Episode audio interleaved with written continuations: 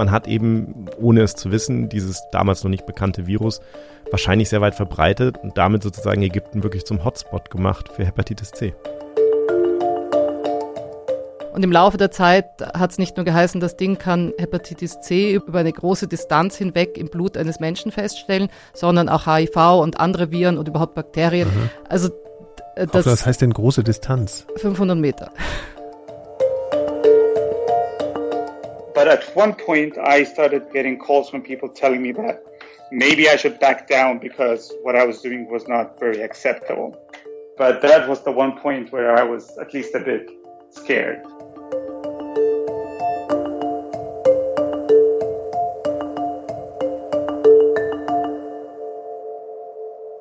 Herzlich willkommen zu Pandemia hier bei 4000 Hertz. Wir sprechen über Infektionskrankheiten und darüber, wie diese in verschiedenen Ländern ausbrechen, sich abspielen und uns alle beeinflussen. Wir lernen hier voneinander, von der Welt und auch von den Viren und das alles natürlich auch immer im Kontext der Corona-Pandemie, die uns alle nach wie vor beschäftigt. Ich bin Nikolaus Seemack und mit mir sind wie immer meine Kolleginnen und Kollegen Laura Salm-Reiferscheid, Global Health Journalistin. Hallo Laura. Hallo Nikolas. Und Kai Kupferschmidt, Molekularbiomediziner, Buchautor und Wissenschaftsjournalist, unter anderem für die Science. Hallo Kai. Hallo Nikolas. Ja. Darf ich dem Kai auch Hallo sagen? hallo, ihr dürft euch auch gegenseitig Hallo sagen. Hallo. Ja, natürlich. Wir sagen allen Hallo natürlich auch den Hörerinnen und Hörern bei denen ich mich sowieso mal bedanken will. Ihr euch ja vielleicht auch, ne? Also ich finde, wir kriegen total viel nettes Feedback, so über Twitter, Facebook. Extrem und, nett, ja. ja. Ich bin echt gerührt teilweise, also, oder überrascht auch, weil es wirklich so durchgehend nett und positiv ist. Ja, also. und, und auch über Apple Podcasts gibt es ja diese, diese ähm, Rezensionen, da setzen sich Leute richtig hin, schreiben ein paar Sätze. Also ich finde es wirklich ja, wie gesagt, rührend und toll. Und das könnt ihr natürlich gerne weiter tun. Ähm, nicht, weil wir uns so gerne abfeiern lassen, sondern weil uns das tatsächlich dabei hilft, äh, neue Hörerinnen und Hörer zu bekommen, was natürlich irgendwie toll ist. Ne? Was uns freut und worüber wir äh, ja irgendwie auch, weshalb wir das ja überhaupt machen. Ja, ja damit genau. wir weitermachen können. Auch. Ja, genau. Genau, damit wir weitermachen können. Ist das eigentlich sowas, also ähm, in eurem Metier, dass ihr, ist es euch das erste Mal für euch sowas ist, dass ihr so Feedback für eure Sachen bekommt? Nee, bei Kai, bei dir gar nicht, ne? Du kriegst ja eigentlich relativ viel über Social Networks bezogen auf deine Artikel oder so? Äh, also ich meine, weiß ich gar nicht. Also jetzt in der letzten, ich muss immer ein bisschen aufpassen, Covid-19 ist jetzt ein bisschen so eine Sondersituation, aber ja. ich finde eigentlich, wenn ich zurückdenke, was mir auffällt, ist, wie, wie außerdem positiv, also dass die Leute sich die Mühe machen, positive Kommentare zu schreiben, ist jetzt zumindest aus meiner Zeit beim Tagesspiegel immer eher so gewesen, dass die Leute sich nur die Zeit nehmen, einen Kommentar drunter zu schreiben, wenn sie dir mal ja. sagen wollen, wie scheiße ja. du eigentlich bist. Das, das, das überrascht mich irgendwie, das finde ich total schön. Also es ist auch irgendwie wahnsinnig äh, motivierend, ehrlicherweise das weiß ich nicht, ob das, ob das einfach daran liegt, dass wir so coole Hörer haben, wahrscheinlich. Aber das war zumindest bei Tagesspiegel oder so, bei Zeitungen, habe ich eine andere Erfahrung gehabt da. Ja. ja. Ich bin ja so wahnsinnig inaktiv auf Social Media, deswegen ja, kriege ich da echt wenig, Bewundernswert. wenig mit. Schön also, gesund, ja. ja. Gut, also es ist für dich das letzte Aber ich eine schöne neue Erfahrung. Ja, genau. Also wir freuen uns sehr. Äh, auch für 4000 Hertz ist es eine außergewöhnlich hohe Reaktionsrate. Also vielen Dank dafür. Aber bevor es hier endlich richtig losgeht, erstmal noch eine ganz kurze Unterbrechung. Werbung. Wir haben es zum Teil selbst in der Hand, wie wir unser Herz gesund halten. Die passende Ernährung, Bewegung, Apnoebehandlung, Parodontitisvorsorge oder die Vermeidung von Feinstaub und Lärm. Die neue Apothekenumschau zeigt, wie unser Lebensstil die Entstehung von Risikofaktoren wie zu hohen Blutdruck, hohe Cholesterinwerte oder Diabetes beeinflusst. Sie alle schädigen auf lange Sicht das Herz-Kreislauf-System. Eine Arteriosklerose kann dadurch entstehen. Die Ablagerungen können besonders in den koronaren Gefäßen gefährlich werden und zu einem Herzinfarkt führen. Nach einem Infarkt kann ein Reha helfen, den Weg zurück in einen neuen, gesünderen Alltag zu finden. Die neue Apothekenumschau jetzt in eurer Apotheke. Wir bewegen uns nach Ägypten, nicht ins alte Ägypten, sondern ins moderne Ägypten ähm, und sprechen über Hepatitis C. Hepatitis, kennt man das irgendwie eine Lebererkrankung? Aber Hepatitis C, was ist denn speziell an Hepatitis C, Kai? Eine Hepatitis kann, also wie du sagst, eine Lebererkrankung kann durch verschiedene Sachen ähm, verursacht werden, unter anderem von Viren. Und Hepatitis C ist einfach eines von verschiedenen Viren, die, ähm, die das verursachen können.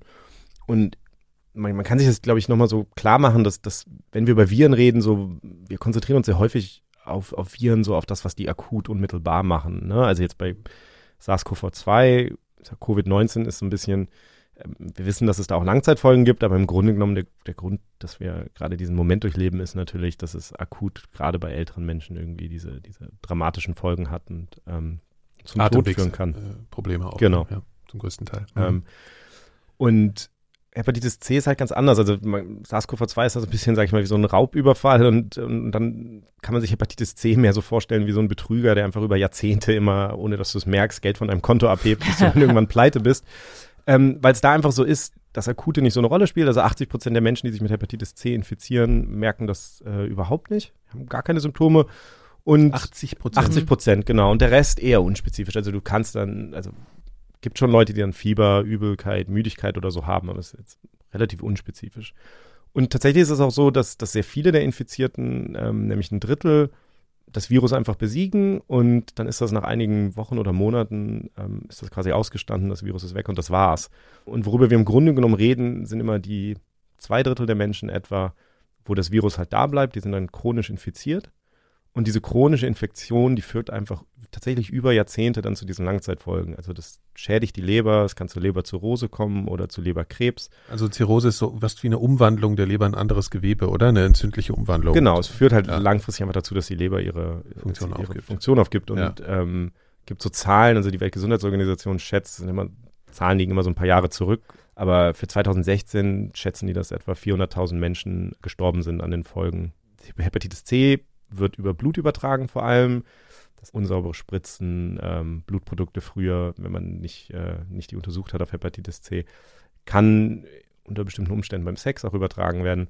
Die WHO hat geschätzt, dass 2015, glaube ich, 1,75 Millionen Menschen sich neu infiziert haben mit, mit Hepatitis C. Nur mal um so ein bisschen so, ein, ja. so, so eine Einschätzung zu geben. Und irgendwie für mich gefühlt hört sich Hepatitis C als was Neues an. Äh, Hepatitis A und B hört man immer, immer gibt es auch irgendwie Impfungen und so weiter. Ne? Aber äh, C, ist das irgendwie ein neues, neues Virus? Oder? Nee, genau. Also ist ja auch so ein bisschen logisch. Ne? Man, man hat, also man, man kannte sozusagen Viren, die die Hepatitis verursachen. Hepatitis mhm. A und B kannte man schon. Mhm. Und man hatte dann festgestellt, dass es immer noch Menschen gibt, die, die scheinbar so eine Lebererkrankung, so eine chronische Lebererkrankung haben, die offenbar häufig über Blutprodukte infiziert worden waren, aber man hat das Virus nicht gefunden. Und dann haben das die äh, Forscher sehr äh, innovativerweise am Anfang einfach eine Nicht-A, Nicht-B-Hepatitis genannt, bis dann 1989 tatsächlich das Virus entdeckt wurde. Und ähm, das ist ja dann nicht so lange her. Hepatitis mhm. C genannt wurde. Genau, und dann, dann hat man diesen Moment, das ist ja ein bisschen anders als jetzt bei Covid-19, wo man ein neues Virus entdeckt und man sieht, wie es sich um die Welt verteilt, sondern das war so ein Augenblick, wo man dann sagt, okay,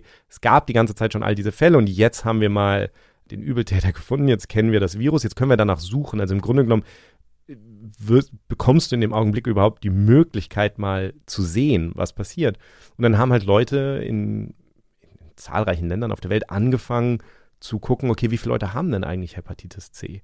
Und eine der Sachen, das, das, sowas hat dann immer natürlich das Potenzial, dich zu überraschen. Und, und eine der Sachen, die da sehr überraschend war, war, dass einfach in Ägypten von Anfang an, von den ersten Untersuchungen Anfang der 90er Jahre an, wahnsinnig hohe Prozentzahlen von Menschen ähm, positiv waren. Also 10 Prozent der Bevölkerung mhm. ja. in Ägypten teilweise. Nicht sogar 15 oder 18% Genau, es kam immer darauf an, wo du mhm. genau guckst, also Alterskohorte, mhm. Region, äh, Region und so.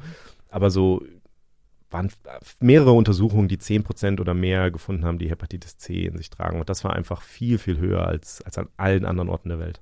It's quite likely that you know someone who's been uh, infected with hepatitis C, right? So. Uh das ist Mohamed Yahya, der arbeitet für Springer Nature im Nahen Osten und er ist auch ehemaliger Präsident des Weltverbandes für Wissenschaftsjournalisten. Und der sagt halt, dass man kennt, jeder kennt in Ägypten jemanden, der Hepatitis C hat.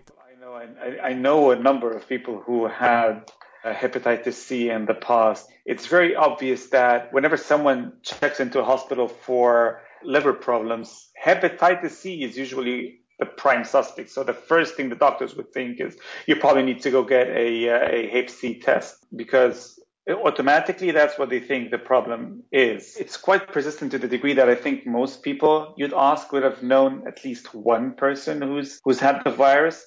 Also es scheint da echt Normalität zu sein, auch wenn man ins Krankenhaus geht, dass die einfach sofort darauf gecheckt werden, wenn es irgendwelche Leberprobleme gibt. Aber das Krasse ist, was er halt sagt, das ist natürlich ein Riesenproblem, vor allem für die ärmere Bevölkerung. It can be really hard, especially on, on poorer people. Because, I mean, the, the way the healthcare in Egypt is structured, you've got a lot of you've got a lot of public hospitals, but you also have a lot of private hospitals, and uh, and the public hospitals have historically had problems with funding and resources, so they struggle, and and that's what uh, the average poor person would be able to afford. So a lot of people in, in these hospitals, the doctors, I mean, they, they even have to sometimes buy their own protective gear. Sometimes they'd have to buy their own syringes, etc. Uh, just to try. Also müssen halt Ärzte ihre eigene, teilweise in den öffentlichen Krankenhäusern ihre eigene Schutzkleidung mitbringen, eigene Nadeln mitbringen, also Impfnadeln mitbringen. Und das ist natürlich eine Katastrophe, wenn sie das nicht machen oder sie vielleicht die Nadel nochmal benutzen oder es kann eben schon sehr wenig Blut kann schon zu einer Ansteckung führen. Also das ist immer ein Riesenproblem. So I, I've heard so many stories of poorer people who, whose the disease really takes over their lives, you know. It becomes really what the life revolves around because, for example, they have to travel quite a bit of distance to get to the hospital where they can get treatment. It can often make it harder for them to work. I mean, a lot of those people, they work day by day to day. So if they're out of work for one day, then their families will probably go hungry on that day. Ja, es ist halt viele von denen leben auch von der Hand in den Mund und das ist natürlich problematisch, wenn sie dann nicht arbeiten gehen können einen Tag, dann geht halt die ganze, die, hungert die ganze Familie. Also das ist ein Riesenproblem. Ja, genau, das ist, das ist ein Teil des Problems und ähm, ich fand das sehr eindrücklich. Ich habe ähm, auch mit einer, mit einer Forscherin gesprochen in Ägypten, Manal El Said, die ist Professorin für Kinderheilkunde an der Ain Shams University in Kairo ähm, und beschäftigt sich im Grunde genommen von Anfang an mit Hepatitis C. Also sie hat 1990, als die ersten Untersuchungen gemacht wurden in Ägypten, da hat sie gerade ihre Doktorarbeit gemacht, hat dann auch ihre genau darüber geschrieben, über Hepatitis C in Kindern.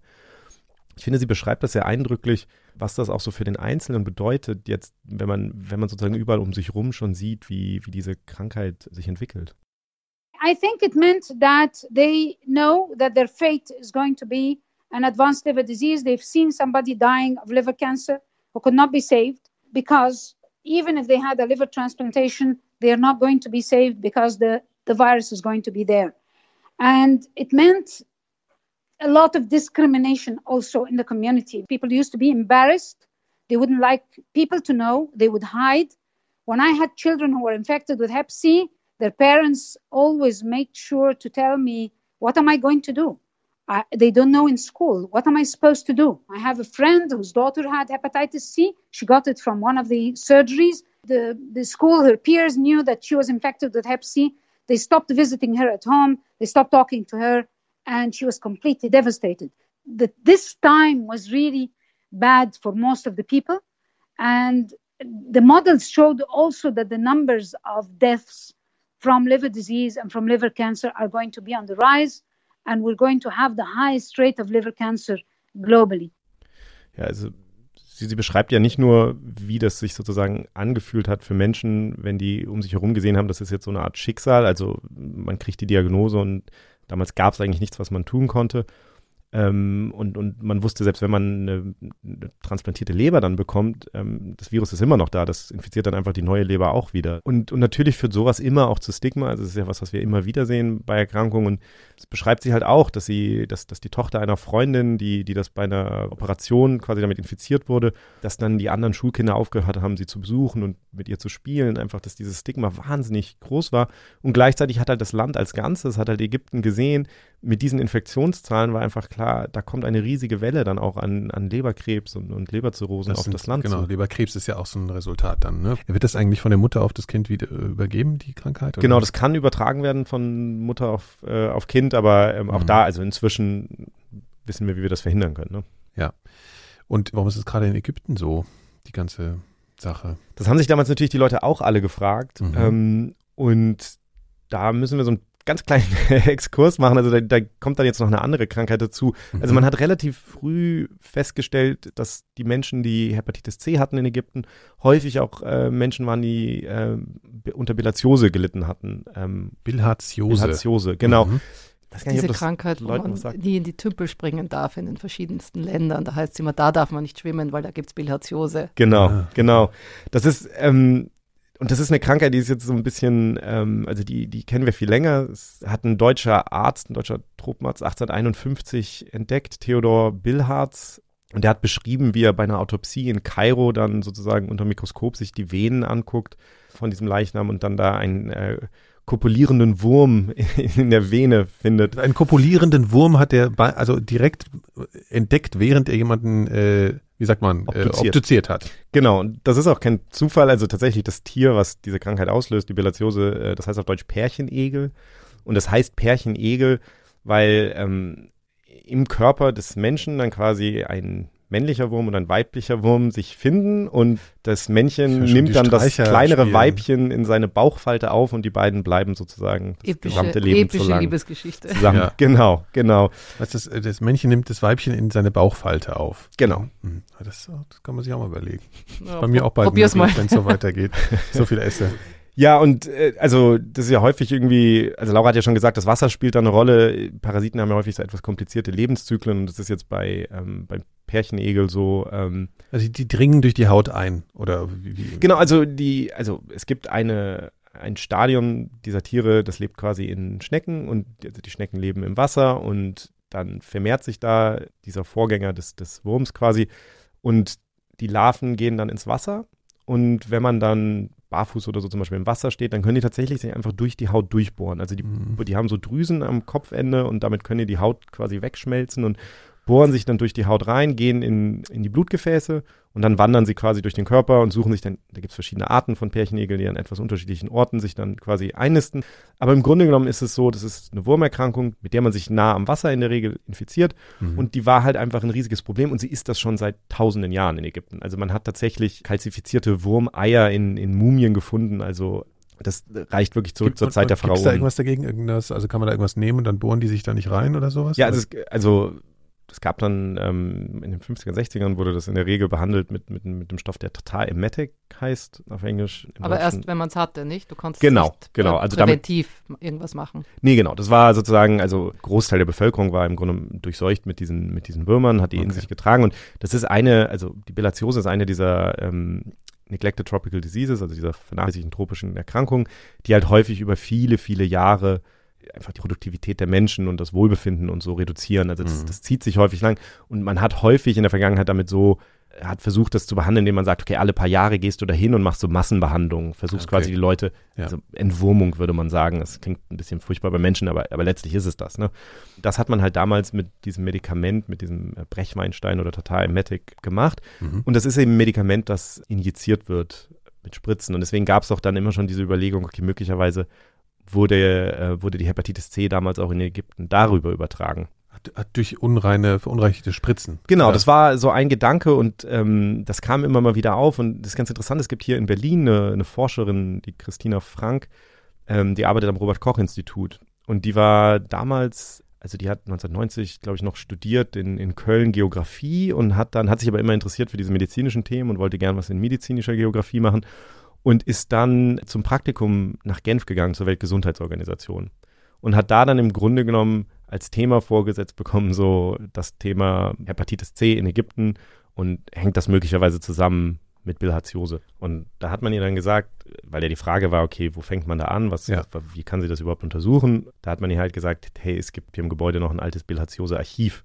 Und da hat sie dann quasi angefangen. WHO hatte ein altes Bilharziose-Archiv in einem kleinen Raum, so circa zwölf Quadratmeter, mit einer ganzen Wand voll Hängeregister, Aktenschränken.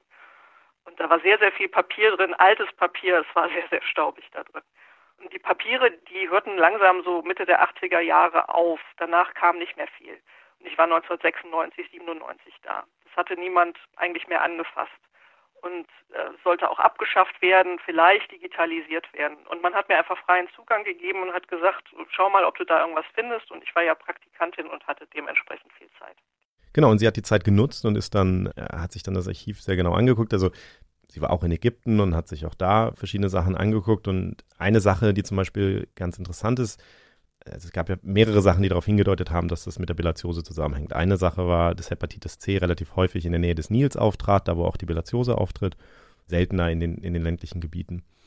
Dann gibt es in Ägypten zwei verschiedene Wurmarten, die die Bilatiose auslösen und einer ist sozusagen ähm, weiter südlich am Nil und der andere weiter nördlich. Und eine Art konnte man sozusagen, es gab dann irgendwann ein neues Medikament, das Praziquantel, und das musste eben nicht mehr injiziert werden.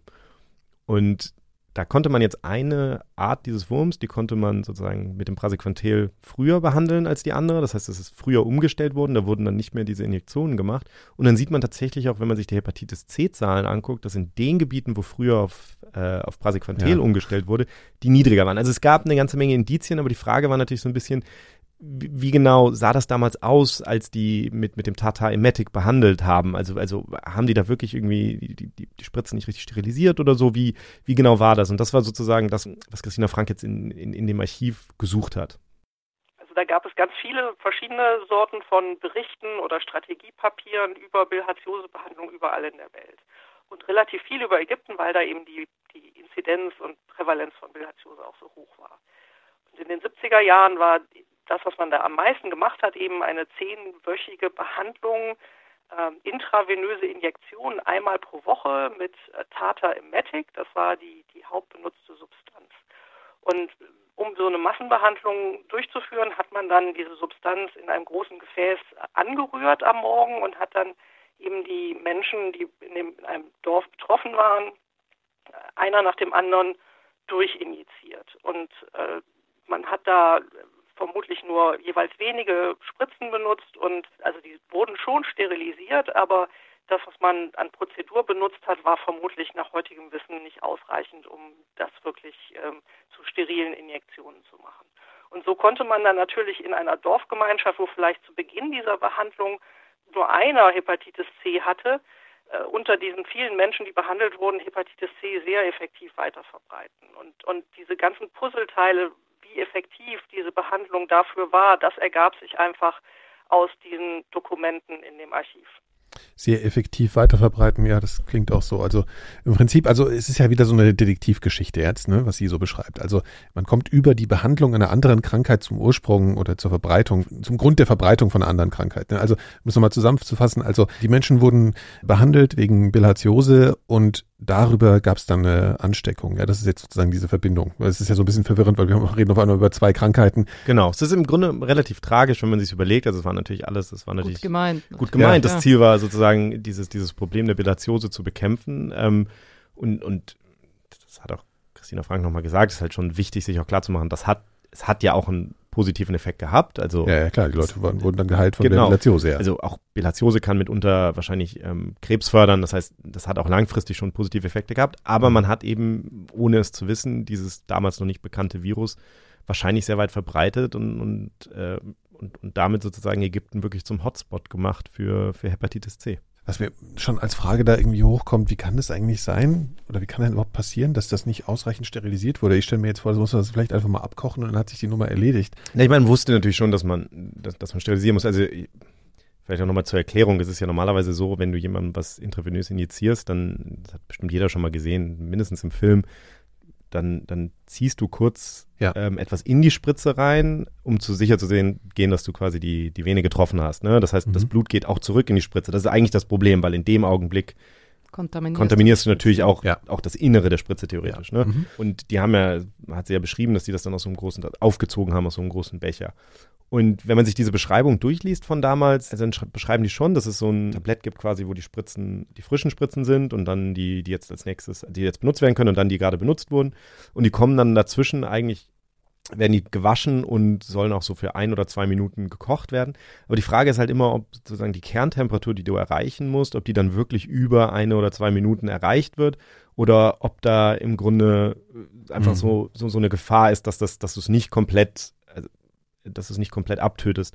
Wenn, wenn man dann sich diese Beschreibung durchliest, halt so, da steht in einer, steht dann so, und der, der Arzt begann um 9.20 Uhr morgens, schaffte es dann 504 Injektionen von Männern, Frauen und Kindern bis 10.10 Uhr durchzuführen. Also da hast du schon eine Vorstellung Zeitdruck, davon. Ja, ja der hat jetzt natürlich mhm. nicht eine Spritze benutzt, sondern mehrere, aber du kannst dir schon so ein bisschen vorstellen, ähm, dass, dass da sozusagen ja. die Gefahr war, das ist jetzt vielleicht auch nicht jedes Mal passiert, ne? Mhm. aber es sind ja bei diesen, bei diesen Massen, die dann quasi behandelt wurden, reicht es ja, wenn, wenn jedes zehnte Mal irgendwie da irgendwie ein bisschen schludrig gearbeitet wird oder so. Ja. Das war immer das Problem. Muss auch nochmal dazu sagen, es wird häufig in Artikeln geschrieben, irgendwie, dass das ähm, durch Impfungen ähm, verbreitet wurde. Das stimmt nicht, es war keine Impfung, sondern es war eine Therapie, ne? Okay. Also nur um das mhm sozusagen mal klar zu machen. Nicht, dass hier gleich wieder irgendein Impfgegner aufspringt. Nee, ich meine, muss man ja auch also, mal gleich aufpassen. Ja. Es ist einfach, ich finde es einfach interessant, dass das so, ne, ja. ich glaube, weil vielen Menschen nicht, äh, nicht, nicht so parat ist, dass es halt auch irgendwie Massenbehandlungen mit Medikamenten gibt, die, mhm. die injiziert werden. Ja. Aber, aber das war in dem Fall so. Okay. Es gab also die Situation, dass es jetzt äh, diese riesige Verbreitung von Hepatitis C gab durch dieses Verfahren. Was denn für Schritte dann unternommen worden, um das Ganze in den Griff zu kriegen? Nee, im Grunde genommen hatte man nicht viel. Also es war klar, dass irgendwas passieren muss. Es gab auch Schätzungen, dass bis zu, glaube ich, 10 Prozent des, ähm, der, der Ausgaben fürs Gesundheitssystem für, für Hepatitis C sozusagen gebraucht wurden für die Folgen von Hepatitis C. Und man hat im Grunde nach etwas gesucht, um, um Hepatitis C früh, früher behandeln zu können, bevor es zu Leberkrebs mhm. und Leberzirrhose kommt. Und irgendwann gab es dann das Interferon. Also eigentlich sind Interferone körpereigene Stoffe, also das ist so eine Art Virusabwehr, die wir eh haben. Und das gab es im Grunde genommen dann als Medikament, das man auch Menschen injiziert hat, pygiliertes Interferon, also einfach ein Interferon, was quasi äh, ein bisschen länger hält. Das war das erste, was man dagegen hatte, aber das war wirklich ziemlich hart. Ja, ähm, habe ich auch schon mal von gehört. Also es muss sehr heftige Nebenwirkungen machen, ne? Also ja. sowohl physisch als auch psychische Nebenwirkungen, glaube ich, ne? Also genau, und das ist erstmal, ja. ich meine, rein von der von der Therapie her war das, das war, musste injiziert werden mhm. und zwar einmal die Woche und zwar für 52 Wochen. Gott, und zusätzlich ja. musste man ähm, dreimal am Tag eine, eine, Pille nehmen. Mhm. Dann musste man Tests machen. Das heißt, es war, es war einfach wahnsinnig aufwendig. Es hatte wirklich harte Nebenwirkungen, also bis hin beschrieben, erstaunlich häufig beschrieben, ähm, Selbstmordgedanken und auch ja. tatsächlich Selbstmord als, als Folge. Und dann kam noch dazu, dass sich herausstellte, dass der, der spezifische Hepatitis C-Stamm, der in Ägypten vorherrscht, äh, Genotyp 4, besonders schlecht darauf anspricht. Das heißt, es war sogar so, selbst wenn man das, das alles noch. durchgemacht hat. Mhm. War die Chance klein oder niedrig, dass es auch wirklich gewirkt hat. Ja. Das heißt, die Möglichkeit war eine sehr belastende, sehr intensive, sehr aufwendige Therapie, die auch noch nicht besonders überzeugende Erfolgschancen geboten genau. hat. Trotzdem war es die einzige Möglichkeit. Und das habe ich natürlich Manal auch gefragt, wie das sozusagen war dann als, als Arzt oder wie sie die Situation damals eingeschätzt hat, als es, als es nichts anderes gab. The side effects were horrendous sometimes. It caused flu like symptoms, severe bone aches, fever, among others. And there were lots of contraindications to the drug. So people who had advanced liver disease could not receive the drug because they would their condition would deteriorate on interferon. People who had a severe decrease in their platelets or severe thrombocytopenia were not allowed to receive the drug. Uncontrolled diabetes were not allowed to receive the drug. It makes diabetes worse. It makes sometimes it affects the thyroid gland functions. It was a very, very bad drug, but this was the only treatment available globally at that time and recognized for Hep C. Ja, also wie sie sagt, kam zu diesen ganzen anderen Problemen auch noch dazu, dass man ähm, vielen Patienten das überhaupt nicht geben konnte, weil es einfach Kontraindikationen gab, wenn die Leute zum Beispiel ähm, Diabetes schwer hatten und, okay. und andere Sachen. Mhm. Aber es gab nichts. Es war, es war der Versuch, das Beste zu machen ähm, in einer wirklich schwierigen Situation mit dem, mit dem, was da war. Mhm. Bis, bis wann war das so der Status? Also was, was für eine Zeit Also das war jetzt, jetzt, genau, also das wurde ja quasi Anfang der 90er wurde das Problem so erkannt und dann mhm. kam, glaube ich, Ende der 90er das Interferon. Und so ging das dann auch in die 2000er weiter. Naja, ah okay. Das heißt, es ist alles ganz relativ aktuell, alles, was wir gerade noch so besprechen, weil das muss man ja auch mal so ein bisschen klar kriegen. Also wir hatten diese große Durchseuchung, kann man ja schon fast sagen, in Ägypten der Bevölkerung äh, mit diesem wirklich merkwürdigen Zusammenhang zur Bilatiose oder, also was heißt merkwürdig, jedenfalls nicht so klar ersichtlich. Das war die Situation und die war ja erstmal jetzt äh, alles andere als ideal. Ich glaube, Laura, du hast eine relativ spektakuläre Geschichte zu erzählen, was es dann eben für Versuche gab, äh, die Situation Herr zu werden. Ja, und zwar hat es plötzlich im Februar 2014 hat's geheißen, es gibt etwas, um Hepatitis C zu heilen. Ja, ja das ist sechs Jahre her. Mhm. Ja. Mhm. Okay. Und da wurde in einer großen Pressekonferenz, die wurde vom Militär einberufen, wurde eine Wunderwaffe gegen Hepatitis C vorgestellt. Und darauf habe ich auch Mohammed angesprochen. Mohammed, den haben wir vorhin schon mal gehört. Genau, der ist ja Wissenschaftsjournalist. Ja. ja. Oh dear, yes, that's, um, that's a big one ist ja schon mal eine gute Reaktion. Ja, und da sieht man an der Reaktion einfach schon, was die Ereignisse damals wirklich für einen Eindruck bei ihm auch hinterlassen haben. Und er hat damals eben auch ausführlich darüber berichtet. This announcement was made in the media that a military general, uh, a doctor in the military, came up with two devices. One that was able to detect hepatitis C from huge distances, and the other was a treatment for hepatitis C. Also wenn ich es richtig verstanden habe, Laura, geht es um zwei Geräte, also Devices. Das eine ist dafür da, das äh, zu diagnostizieren und das andere, um es zu heilen. Genau, es klingt ja erstmal ganz, ganz vernünftig. Ja, Handy aber war es, war es eben gar nicht, ja. Also das waren das eine Gerät, ich fange mal an mit dem Detektor, ja, ja. das hieß C-Fast, das Gerät, und im Laufe der Zeit. Also ja, C-Fast. Genau. Ja. Und im mhm. Laufe der Zeit hat es nicht nur geheißen, das Ding kann Hepatitis C über eine große Distanz hinweg im Blut eines Menschen feststellen, sondern auch HIV und andere Viren und überhaupt Bakterien und, und ich weiß nicht, äh, Autoimmunkrankheiten und whatever, ja. Mhm. Also das, das heißt denn große Distanz? 500 Meter. Also man stellt sich irgendwo hin, das heißt theoretisch. Warte, warte, ich, ich erkläre, ja, wie das okay, funktioniert ja. Also dazu muss man noch sagen, dieser General, der hieß Ibrahim Abdel Ati, der das mhm. vorgestellt hat und als seine Erfindung preis, sozusagen preisgegeben hat. Das hat sich auch später herausgestellt, dass der recht dubios war. Der hat nur eine Ehrendoktorwürde gehabt und war, kam aus der Homöopathie-Ecke. Also alles so ein bisschen so okay. komisch, mhm. ja. Mhm. Also auf jeden Fall dieses Gerät, um Hepatitis C festzustellen. Ja? Das schaut ja. aus wie so ein, ein, ein, Handgriff, wie so ein Mixerhandgriff oder so eine Tackermaschine. Ah, ja. Und an dieser Tackermaschine war eine freischwingende Autoantenne befestigt. So eine Teleskopantenne. So eine Teleskopantenne, ja. genau. Und die äh, soll, angeblich soll das Gerät über elektromagnetische Wellen funktionieren. Und je nach Virus, weil jeder Virus hat seine eigene elektromagnetische Wellenlänge, konnte man halt die verschiedensten Viren feststellen. Das war, wie das war die Erklärung. Ja, ja, ja. Mhm. das sagt nicht, das, das sagt ja. nicht ich. Ja. Und das schwingt halt dann so, die Antenne schwingt dann zu den Menschen, die Hepatitis also C haben in dem Fall. Genau. So. Und das ist, basiert auch auf dem gleichen Prinzip, das nennt sich Carpenter-Effekt. Das mhm. ist auch Ouija-Board, also weißt du, diese, wie sagt man, dieses Ouija-Board, auch wenn man so, so, so Nachrichten aus dem Jenseits. Genau. ah, ja, ja, ja, so ja. Genau. Leserrücken. Ja, und das heißt Carpenter-Effekt, dass man äh, das Sehen einer Bewegung oder nur das daran Denken löst die Bewegung eben schon aus.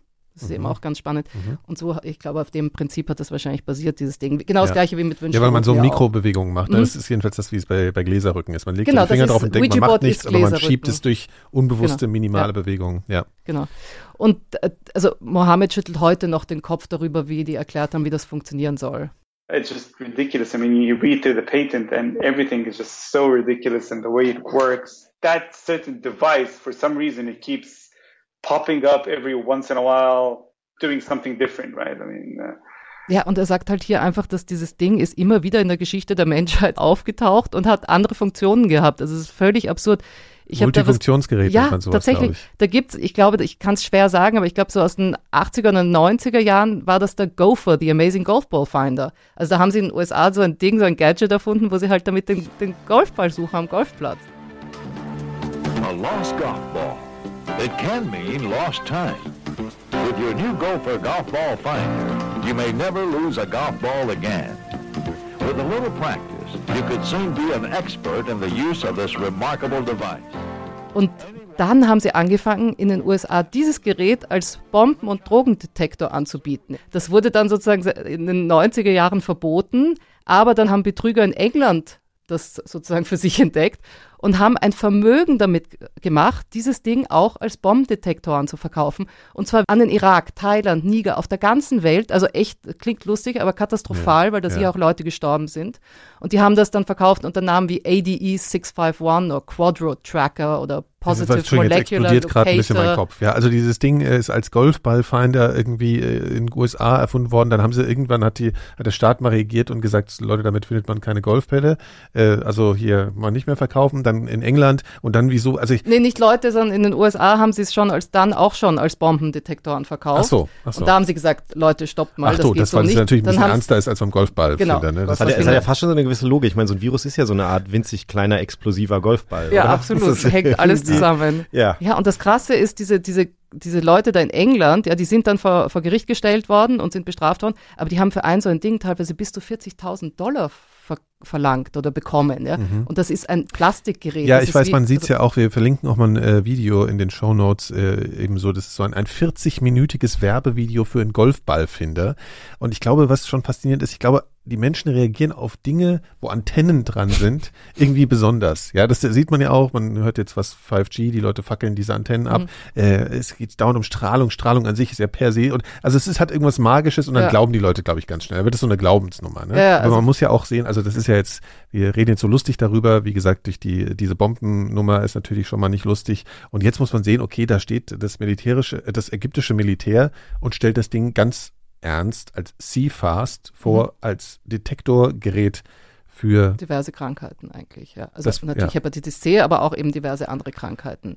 Und dann nur nochmal, um das zu sagen, es ist jetzt auch wieder aufgetaucht bei Covid, also bei SARS-CoV-2, so, dieses Gerät. Ja. In, Im Iran ja. habe ich ein Video gesehen, wo sie das in einem Krankenhaus vorgestellt haben, um SARS-CoV-2 zu ein Topseller-Gerät. Ja, ein mhm. Topseller-Gerät. Mhm. Und das Krasse, also das ist ja, das war ja nur erstmal dieses Detektorgerät. Da kann man auch sagen, okay, whatever, ja, das kannst du nicht viel Schaden anrichten. Aber das Krasse ist dann das zweite Gerät, dieses wundersame Ding, was heilen sollte, Hepatitis C, ja. Und das hat so ausgeschaut wie eine Dialysemaschine. Also es pumpt dem Patienten Blut ab und zerstört irgendwie das Virus in einem Rohr, wo es abgepumpt wird und leitet das Blut dann zurück in den Patienten. Ja, man kennt ja, diese Maschinen, ne? das sind riesengroße Dinge. Äh, also Leute, die Nierenversagen haben oder Niereninsuffizienz, die müssen ständig zur Dialyse und da läuft das Blut durch und wird gereinigt. Und so mhm. war das zum Aufbau zumindest visuell. Anscheinend. Ja, auch also so, visuell, ja. ja. Ja, und das Allerabsurdeste ist, dass der erklärt hat, dass dieses, also der Virus ist ja zerstört, aber im Blut noch drin und wird zurückgeführt an den Körper und in den Körper. Und der,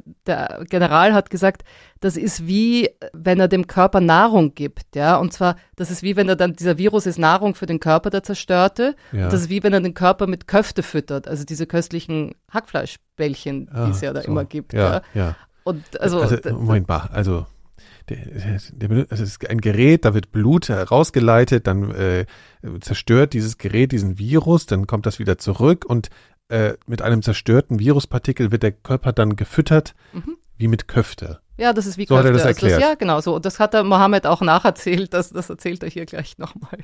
And Kofta Gate comes from that general uh, in the army who announced it was saying that we take the blood out, we remove the virus, and then we feed the virus back in as nutrients to the person. It's like I'm feeding them kofta, which is uh, a very delicious meal that's uh, very um, popular to, to many Egyptians. Und deswegen ging das Ganze auch als, als Koftergate oder Köftegate in die Geschichte Ägyptens ein. Und der General hat halt auch noch gesagt, dass bis Ende Juni 2014 wird ganz Ägypten von Hepatitis C geheilt sein, wegen diesem fantastischen Muss man sich nur mal zurückrufen, ne? Das sind jetzt keine Geschichten aus von irgendwann, sondern das ist sechs Jahre her. Das war 2014 war diese Pressekonferenz und im selben Jahr mit dem Köftegerät, nenne ich es mal, ist alles gelöst. Das war seine Ansage. Mhm. Ja, also da kann man sich ja irgendwie äh, nicht wirklich vorstellen, dass äh, das Volk da saß und gedacht hat, ja klar, ist doch super, das klingt jetzt irgendwie total super, war das nicht ein Riesenskandal? Sagen wir so, bei Social Media, bei den jüngeren Leuten ist das schon extrem verarscht worden. Da gab es sofort eben das Hashtag Köftegate und so. Und dann gab es einen, einen Satiriker, also der Bassem Youssef, der hat die, eine politische Satireshow gehabt und der hat wirklich alle Seiten verarscht. Also der hat nicht sich eingeschossen auf die, ähm, aufs Militär oder auf die Islamisten oder ich weiß nicht was, der hat jeden verarscht. Mhm. Und das war eine der meistgeschautesten Show, ich glaube im ganzen Nahen Osten. Also 40 Millionen Leute haben das teilweise geschaut. Und er war auch der Erste, der ein, ein Live-Publikum da sitzen gehabt hat und sowas. Also der hat wirklich das Showbusiness dort revolutioniert. So der Late-Night-Typ sozusagen. Genau, der John Stewart, das war auch sein größtes Vorbild. Und ähm, er wurde auch dann, also Basim Youssef, Youssef wurde dann zum 100 einflussreichsten Menschen gewählt 2013. Und er wollte natürlich, hat das gesehen, diese, diese Pressekonferenz vom Militär und hat natürlich sofort gesagt, ah, super, perfekt zum Verarschen, ja. Und hat mit seinem Team das besprochen. Und das Krasse war, sein Team, die haben halt gesagt, wir können das nicht verarschen.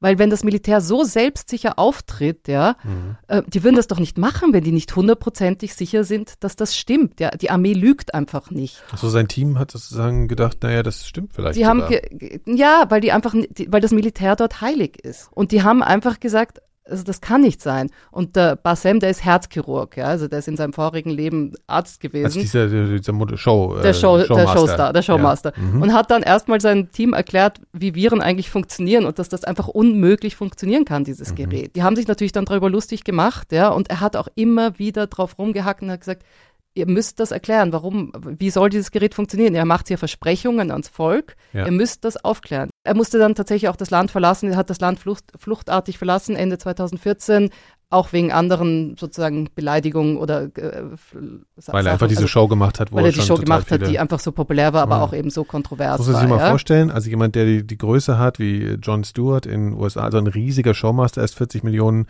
äh, Einschaltquote, muss auf einmal das Land verlassen. Das ist ja auch mal so eine, muss man sich einfach mal so klar machen. Der hat übrigens ein, ein sehr lustiges und gutes Buch geschrieben, Revolution for Dummies, Laughing Through the Arab Spring. Also lohnt sich total zu lesen auch. Und da schreibt er auch über diesen Köftegate drinnen. Aber das war sozusagen die Kritik, die diese Geräte bekommen haben. Ja, ja, aber da, es musste noch andere kritische Stimmen Ja, aber wenig. Also es war wirklich zurückhaltend und es haben, also natürlich das Fernsehen war teilweise vom Staat kontrolliert. Ähm, und dieser Typ, der Erfinder von diesen Geräten, hat halt eine Roadshow gemacht durch alle Kanäle, war bei den ganzen Talkshows, hat Patienten vorgestellt, die gesagt haben, hey, ich bin geheilt, das ist alles super. Dann waren auch tatsächlich Ärzte aus seinem Team, die waren auch in diesen, wurden interviewt, die haben gesagt, nein, das funktioniert super. Ähm, und dann sind noch immer mehr Krankheiten dazugekommen, die dieses Ding heilen konnten, konnte. Ja? Also Krebs und Autoimmunkrankheiten und Impotenz sogar. Also es ist ja vielleicht auch ganz interessant, ne? je offensiver man mit sowas auftritt, desto weniger oder desto schwieriger wird es ja auch dem Kritik entgegenzusetzen, glaube ich. Ja, und Einerseits durch das Regime da, ja. aber andererseits auch je dreister sowas behauptet wird, das kann man vielleicht auch so ein bisschen bei Trump und so manchmal genau, sehen, dass man so sprachlos auch, ist. Ich glaube auch, ich meine, es erinnert mich natürlich schon, also Mohammed hat mir das damals, als ich das erste Mal in Ägypten war, erzählt und, und ich musste jetzt während der ganzen Hydroxychloroquin-Geschichte immer mal wieder daran denken, weil, weil natürlich diese Mischung aus, du hast Personen, die irgendwie jetzt offizielle Personen sind wie Trump, also ich weiß jetzt nicht, ob Leute Trump unbedingt vertrauen, aber irgendwie das Gefühl so, der hat Zugang auch zu Informationen, zu denen andere Leute nicht Informationen haben, der wird es schon besser wissen irgendwie.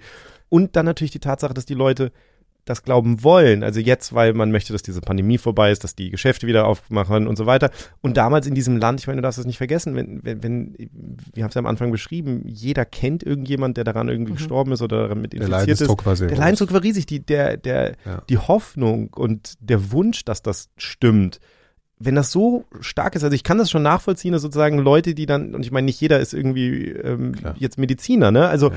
wenn du dann sagst, okay, das, das ist eine Institution, der wir vertrauen, die sagen uns eine Nachricht, die wir, die wir glauben wollen, und wir haben eigentlich nicht das, das Wissen, um das jetzt so richtig kritisch zu hinterfragen. Also man ja, und schon. Weil es tatsächlich auch keine Pressefreiheit gibt, in dem Fall in Ägypten. Ja, also ja. es war sogar auch, und, und dieses Vertrauen eben tatsächlich, oder dieses, diese gottesgleiche Stellung von, vom Heer dort eigentlich, also vom Militär. Also ein Moderator hat anscheinend gesagt, wenn die Armee sagt, es funktioniert, dann funktioniert es halt. Ja? Mhm. Und diese, also vor diesem Hintergrund ist einfach, also das merkst du ja jetzt auch heute in Ägypten bei, den, bei der Corona-Berichterstattung. Da ist zum Beispiel eine Guardian-Journalistin, ist aus dem Land äh, sozusagen komplimentiert worden, sage ich mal.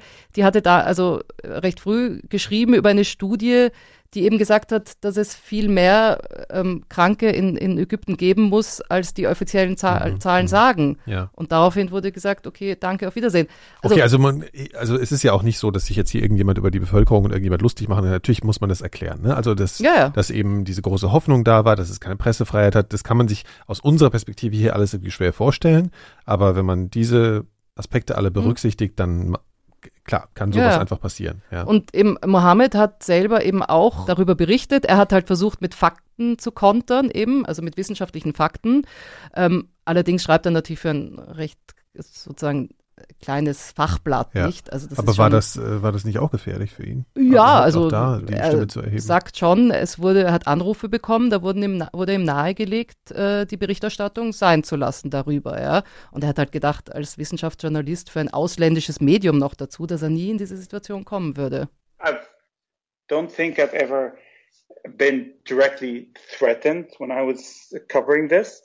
But at one point, I started getting calls from people telling me that maybe I should back down because what I was doing was not very acceptable.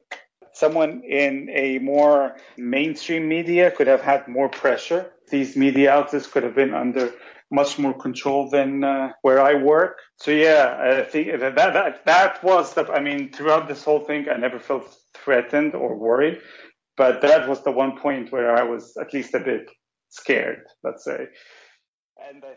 Ja, und er hat sich halt gefragt, ob das wirklich die Mühe wert oder die Gefahr wert ist, darüber weiter zu berichten. We were, we were rolling this boulder up a hill and every time we're close, someone comes out on TV and says something and we're just back to square one again. And it's, uh, it can be very disappointing, really.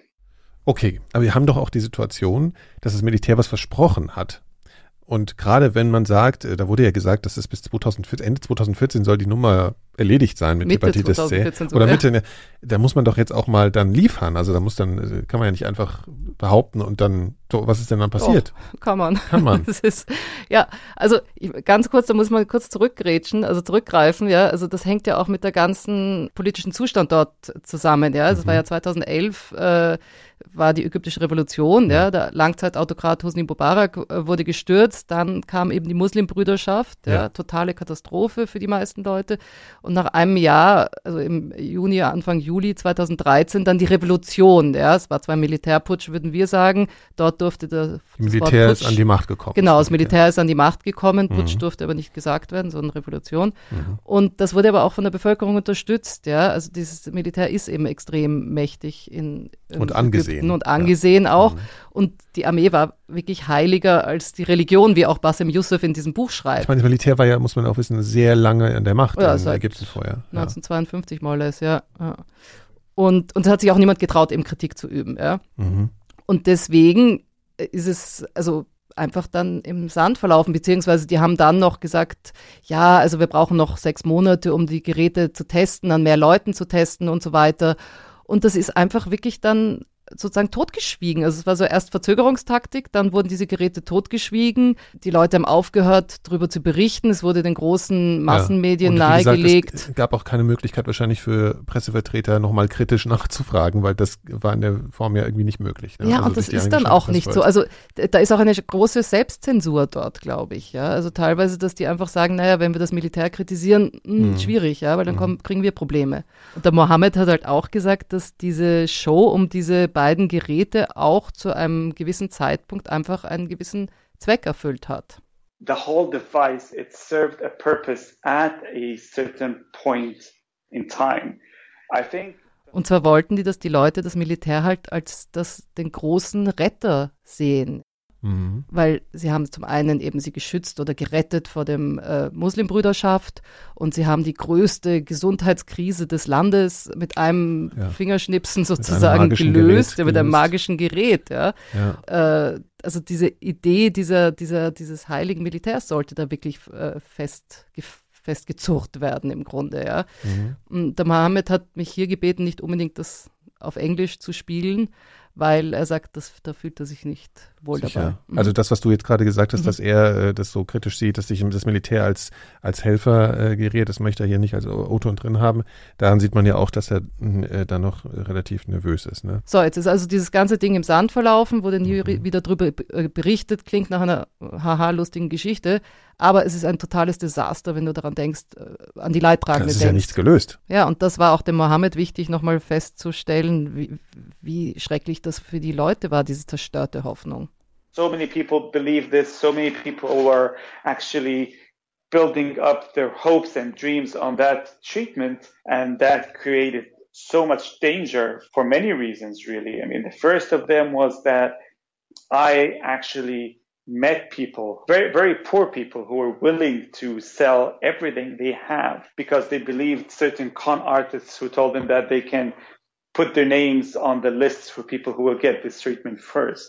And they really believed that. And it caused so much pain. And people were willing to do that because living with the virus was so hard that they were willing to do anything. And then the other point is that it, uh, it caused problems where people would actually um, turn away from treatment, shun treatment because they had this other option that sounded so easy.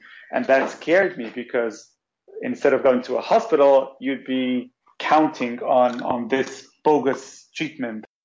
Ja, und da sieht man halt, wie krass dieser Preis der unerfüllten Hoffnung einfach war für die Leute. Ja, die sind auf Betrüger reingefallen, die haben die Nachricht ausgenutzt und haben den Leuten erzählt, hey, ich setze euch ganz oben auf die Liste, dafür müsst ihr mir Geld geben.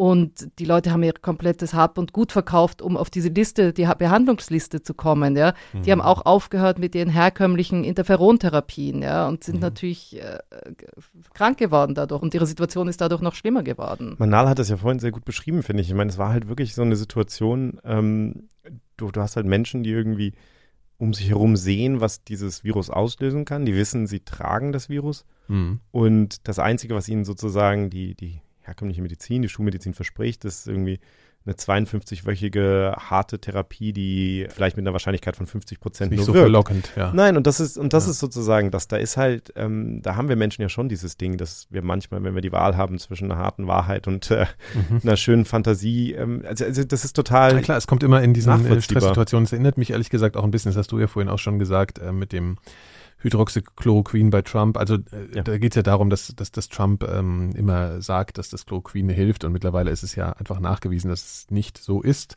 Und dasselbe passiert ja in Brasilien. Mhm. Also das ist ja, muss ich klar machen, das passiert, das ist ja auch noch nicht so lange her, diese Geschichte. Und es passiert so nee, genau, in allen und, Ländern, in allen Gesellschaften. Aber ich finde es halt schon vorkommen. interessant, dass wirklich die beiden Beispiele, die du jetzt nennst, also Trump und Bolsonaro, es ist ja genau ja. dieses so, diese, die, diese Art so populistischer Regierungschef, mhm. der sozusagen verkünden möchte eine Lösung. Und ob das jetzt wirklich stimmt oder nicht, ja, das, das ist ja schon, also, also auch wenn man sich jetzt fragt, wie kann das denn dann plötzlich verschwinden? Natürlich klingt es irgendwie besonders krass, wenn du sagst, wir, wir heilen all diese Menschen und wir haben hier ein Gerät und so, aber es ist nicht so anders von dem, ich meine, es kommt ja. dann halt die nächste Sache und in sechs Monaten hast du irgendwelche anderen Sachen, über die also die Leute. Die Kalkulation war so, dass das versickert, ne, und Hauptsache wir haben uns als äh, Savior oder als Retter inszeniert und bleiben, ja, und, das, und das ist ein Machterhaltsversuch, ja, ne, dass irgendwas nicht destabilisiert Spiel mit dem Leben von Menschen. Ja, mit, mit, mit der Hoffnung und dem, und das ist also ich meine, wenn man, ich, mein, ich bin selber jemand, der sich irgendwie mit, mit, mit, mit chronischer Krankheit irgendwie auseinandergesetzt hat, du ja auch. Ich meine, mhm. also einfach diese, natürlich diese, dass es verlockend ist, jemandem zu Klar. sagen, das hört jetzt alles auf mhm. und, und so, dass, dass so hier die Lösung kommt. Ja. Das ist ein sehr, sehr, sehr starkes Ding. Und was halt das Amüsierende, glaube ich, oder weshalb wir vorhin natürlich auch ein bisschen gelacht haben, ist es, weil es so eine, weil es irgendwie eine Kategorie nochmal, es ist keine Pille, sondern es sind irgendwelche komischen Antennengeräte, ne, die Genau, es wirkt äh, besonders abstrus, wobei ich ja. dann auch immer denke, ich meine, so ja. in gewisser Weise so die Homöopathie, also ja. es ist in, in, ihrer Art und Weise ja auch völlig abstrus. Also ich, ja. wenn, du dir das mal so durchliest, es gibt, es ist, das Prinzip ist ja sozusagen, dass du, dass du das heilst, äh, indem du winzige Mengen dessen nimmst, was etwas auslöst. Und da habe ich festgestellt, da gibt es wirklich absurde Sachen. Zum Beispiel kannst du die Berliner Mauer in äh, sehr hoch verdünnter ähm, Konzentration zu dir nehmen, mhm. ähm, weil die Berliner Mauer ja Depressionen ausgelöst hat und deswegen ist es so. sozusagen ein Nein, das gegen Depressionen. Also ich meine, ah, ich will damit nur sagen, diese Sachen, es ist natürlich ja, immer ja, ja. kulturabhängig, was wir dann empfinden als etwas, was uns absolut. überzeugt. Klar, bei uns nicht. sind kleine weiße Kügelchen ergeben das, mehr Sinn als so ein Gerät mit der Antenne, aber das ist vielleicht auch woanders anders. Wir haben ja den Golfball-Finder schon gehabt. Ja, genau, stimmt. Das Ironische oder das, das wirklich äh, fast schon inszeniert wirkende Moment an dieser ganzen Geschichte, in der wir gerade mittendrin stecken, ist ja der Punkt, dass dann wirklich irgendwann ein echtes neues Mittel und gerade so ein Wundermittel medizinisch auf den Markt kommt. Und ihr denkt, wir erzählen davon jetzt weiter. Nee, nee. wir machen diesmal die erste Doppelfolge äh, von Pandemia. Die erscheint in zwei Wochen und da wollen wir erzählen, dass es dann eben auf einmal wirklich zu einer fantastischen Lösung des Problems in Ägypten und in der ganzen Welt kam. Ja, echtes Wundermittel. Ja. Da freuen wir uns jetzt drauf. Also freut euch auf die zweite Folge dieser Doppelfolge und vergesst auch in der Zwischenzeit nicht mal bei 4000 Hertz vorbeizuschauen. Denn da gibt's neben Pandemia natürlich noch viele andere Podcasts, zum Beispiel die Elementarfragen, in denen ich mich mit interessanten Menschen und ungewöhnlichen Persönlichkeiten unterhalte und ratet mal, wer da diesmal zu Gast war. Es war genau dieses Gefühl von so, okay, und das war wirklich, wirklich einer der Momente in meinem Leben, wo ich, also ich kann keinen anderen Moment für mich so richtig ausmachen, wo ich dieses Gefühl von Panik hatte, von da ist etwas in meinem Körper mhm. und das, das. Du hast als Platzangst auch beschrieben in deinem Körper. Ne? Genau, das genau. das, eindrücklich. Das, das war, also ich habe da lange drüber nachgedacht, wie ich, wie, wie ich dieses Gefühl beschreiben kann und das mhm. ist die nächste Näherung, die mir eingefallen ist, dass ich mich tatsächlich so, so, du, du fühlst dich so, als, als hätte da etwas sozusagen, als wäre da etwas in dir. Mhm. Du weißt, du wirst es nie wieder los. Also es hat etwas so, etwas so Endgültiges ja. in dem Augenblick. Und, und, und ich wusste halt genau, was da gerade passiert, wie das Virus so munter so die Zellen kapert und sein Erbgut dann da rein kopiert und das Ganze dann millionenfach und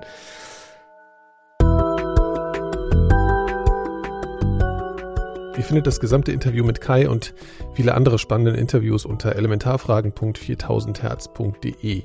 Und wie immer möchten wir euch auch auf den Club 4000 Hertz hinweisen. Dort bekommt ihr Pandemia werbefrei etwas früher als die restlichen Hörerinnen und Hörer und außerdem helft ihr uns, Laura, Kai und mir, dieses Format weiterzumachen und eventuell auch immer weiter zu verbessern. Geht doch mal auf club.4000herz.de, Club mit K, 4000 Hertz ausgeschrieben mit TZ, club.4000herz.de und schaut, ob ihr da nicht vielleicht mitmachen wollt. Den Link zum Club findet ihr auch in den Show Notes, also wenn ihr jetzt auf euer Handy guckt, in die Notizen zu dieser Podcast-Folge. Außerdem könnt ihr diesen Podcast natürlich gratis abonnieren. Und zwar auf allen Plattformen, wie zum Beispiel Spotify, Deezer und allen freien Podcast-Apps, die es so gibt. Und natürlich bei Apple Podcasts. Dort könnt ihr uns außerdem mit ein paar wenigen Klicks Bewertungen geben. Ich habe es schon öfter gesagt, das hilft uns wirklich wahnsinnig äh, dabei, mehr Hörerinnen und Hörer zu erreichen. Das war's, glaube ich. Und äh, wir sagen vielen Dank und außerdem. Wir haben noch ein Lied. Ja, so, natürlich genau, okay, haben wir okay. noch ein Lied. Ja, ja, ja nachdem, ich, nachdem ich schon, nachdem ich schon Kritik ja. bekommen habe, dass es kein Lied gab letzte ja, okay. Woche. echt haben wir wieder. Ja. Ich wollte so ein bisschen, stimmt. Ja, was haben wir denn für ein Lied, Laura? Mhm, wir haben halt ein Lied Kriegen wir so einen leidenden. Äh, Aha, ich weiß, du magst das gar nicht so, gell? Doch, das ist schon ganz schön. Wir haben halt ein Lied von Kai Roki. Ähm, die wurden in Ägypten bekannt nach der Revolution 2011 wegen den politischen Texten ihrer Lieder. Aha. Und sie haben ein Lied rausgebracht später, das heißt Dinosaur. Mhm. Und tatsächlich wird da auch äh, der Köftegate erwähnt. Ach, der Köftegate. Mhm. Das ist natürlich auf Arabisch das Lied und man hört aber am Ende, weil die, die ursprüngliche Version war selbst zensiert, sie haben ein, ein Blub, wie nennt man, ein Blieb über das Wort Köfte gemacht. Ein, ja. Wie sagt man denn das? Ja, das sieht man ja schon wieder, das erzählt ja auch wieder unsere ja. Geschichte. Ausgebliebt, ja. Köfte. Der Satz, der, die, den sie eben sagen, ist, Leute, Köfte ist die neue Heilung. Ja, super, deswegen gehen wir jetzt auch mal Köfte essen. حاسس بتوتر. امني مش مستتب قلبي بيدق بسرعة. دب دب يا ترى دخلت في باد تريب ولا البلد دي قلبت سيرك سقف الانبهار فيها فرتك كده أبو شعر كانيش بيجيبوا اللي فيهم فينا. بعد ما باعوا أراضينا قال إيه؟ بيقولوا علينا شباب ما عندوش انتماء. والمذيع بيقول ما ونفس السكتش بيتعاد. والكفتة ناس بقت علاج والتحيا مصر ثلاث مرات لو شفت الديناصور